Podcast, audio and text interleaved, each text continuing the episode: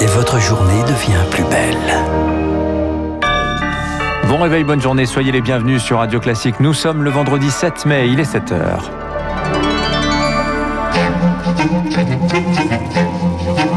6h30, 7h30, la matinale de Radio Classique avec Dimitri Pavlenko. Et à la une ce matin, Emmanuel Macron ouvre les vannes de la vaccination à partir de mercredi prochain. Tous les Français pourront s'inscrire pour combler les créneaux vacants.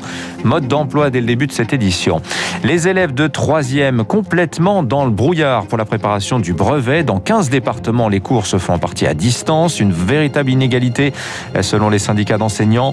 Et puis à Avignon, la traque se poursuit pour retrouver l'homme qui a tué un policier mercredi soir sur un point de deal. Radio Classique. La vaccination va s'ouvrir aux plus de 50 ans dès lundi, Lucille Bréau. Ça s'accélère depuis hier. Les mineurs de 16 et 17 ans atteints de maladies graves peuvent aussi se faire inoculer. Le 12 mai, mercredi prochain, ce sera au tour de tous les Français qui pourront prendre rendez-vous lorsqu'il restera seulement des créneaux vacants. Rémi Pfister. Le mot d'ordre dorénavant, c'est qu'aucun créneau dans les centres de vaccination doit être perdu. À partir du 12 mai, les rendez-vous qui n'auront pas trouvé preneur 24 heures avant seront ouverts à tous les adultes volontaires, absolument sans condition. Autre annonce, toutes les personnes de plus de 50 ans pourront se faire vacciner à partir du 10 mai au lieu du 15 comme prévu. Le gouvernement s'est fixé un objectif, atteindre 20 millions de premières doses injectées au 15 mai, puis 30 millions un mois plus tard.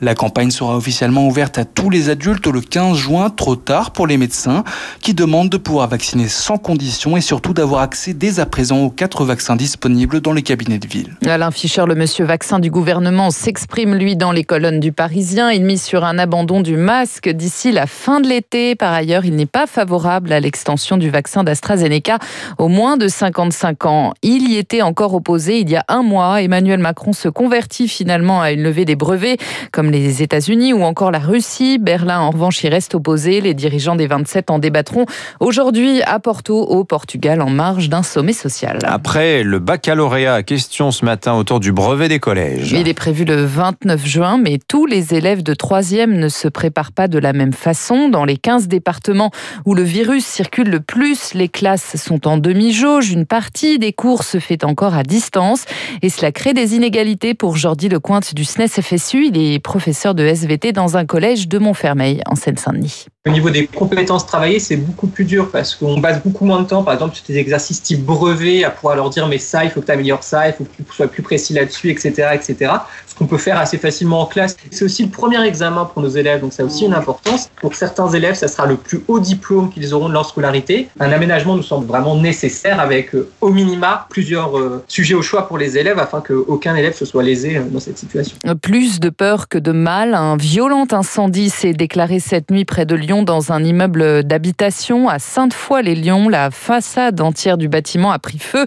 Il est désormais heureusement maîtrisé. Bilan 11 blessés légers intoxiqués par la fumée. C'est un projet qui hérisse les, défenseurs de l'environnement. Jean Castex va entériner aujourd'hui la création d'une gare controversée sur le triangle de Gonesse. C'est dans le Val d'Oise. Objectif accueillir la future ligne 17 du Grand Paris. Le projet est situé sur des terres agricoles. Voilà, le projet, le territoire qui pourrait accueillir une extension aussi du marché de Ringis. À Avignon maintenant, la traque se poursuit. Pour retrouver le tireur responsable de la mort mercredi soir d'un policier sur un point de deal, une toxicomane témoin du drame est encore en garde à vue ce matin. En 20 ans, les agressions contre la police ont plus que doublé. Thomas Sauvadé est spécialiste des violences urbaines.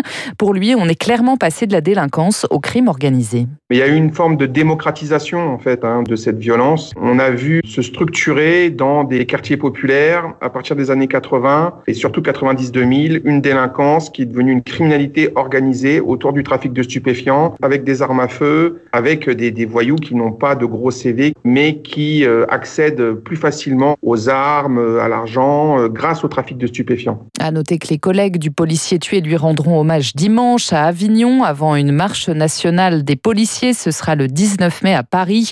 L'intersyndicale, elle, a décidé de suspendre sa participation au Beauvau de la sécurité le 19 mai prochain. Dans le, dans le Figaro, enfin, Gérald Darmanin avertit lui les clients des dealers pour le ministre de l'Intérieur. Il finance, je cite, et arme des meurtriers. Et on parlera de tous ces sujets évidemment avec euh, Stanislas Guérini, le délégué général de la République en marche tout à l'heure à 8h15. 7h05 pour l'heure à Mérignac, près de Bordeaux. L'émotion est là aussi très vive. Hein. Après la mort de Chahinez, mère de trois enfants brûlés vifs en pleine rue par son mari violent, il avait été condamné et emprisonné il y a moins d'un an pour violence conjugale. Depuis sa sortie de prison, il la harcelait, comme l'explique Frédéric Portery, la procureure de la République de Bordeaux. Elle a pris la parole hier soir. Le 15 mars 2021, la victime avait déposé plainte au commissariat de Mérignac contre son conjoint pour une agression commise dans la matinée. Une enquête en flagrance avait été ouverte et malgré les recherches des services de police pour localiser l'intéressé, celui-ci restait introuvable. Cette enquête, menée d'initiative par les services de police, était de fait toujours en cours au moment de ce drame. Le gouvernement lui a décidé de lancer une mission d'inspection pour étudier les conditions de remise en liberté et le suivi de cet homme. Première conclusion attendue le 11 mai prochain. Nordal Lelandais, une nouvelle fois interrogé aujourd'hui devant la cour d'assises de la Savoie. Il devra s'expliquer sur les incohérences de ses déclarations après une semaine marquée par les témoignages de ses proches, mais aussi de la famille d'Arthur Noyer. Il sera interrogé sur les circonstances du meurtre du caporal. Lui a finalement décidé de partir Christian Estrosi quitte les Républicains. Le maire de Nice l'annonce dans les colonnes du Figaro. Il veut travailler, je cite, à une grande formation politique pour rassembler la droite et le centre. À l'étranger, Jean-Yves Le Drian est au Liban. Le ministre des Affaires étrangères a commencé à rencontrer les dirigeants du pays, incapables de former un nouveau gouvernement. Plus de la moitié des Libanais vivent aujourd'hui sous le seuil de pauvreté selon les Nations Unies. Elie habite à Beyrouth. Il décrit une situation de plus en plus précaire. Il y a des pénuries de carburant, du rationnement encore plus sauvage de l'électricité. Les supermarchés n'ont pas assez de produits pour tout le monde.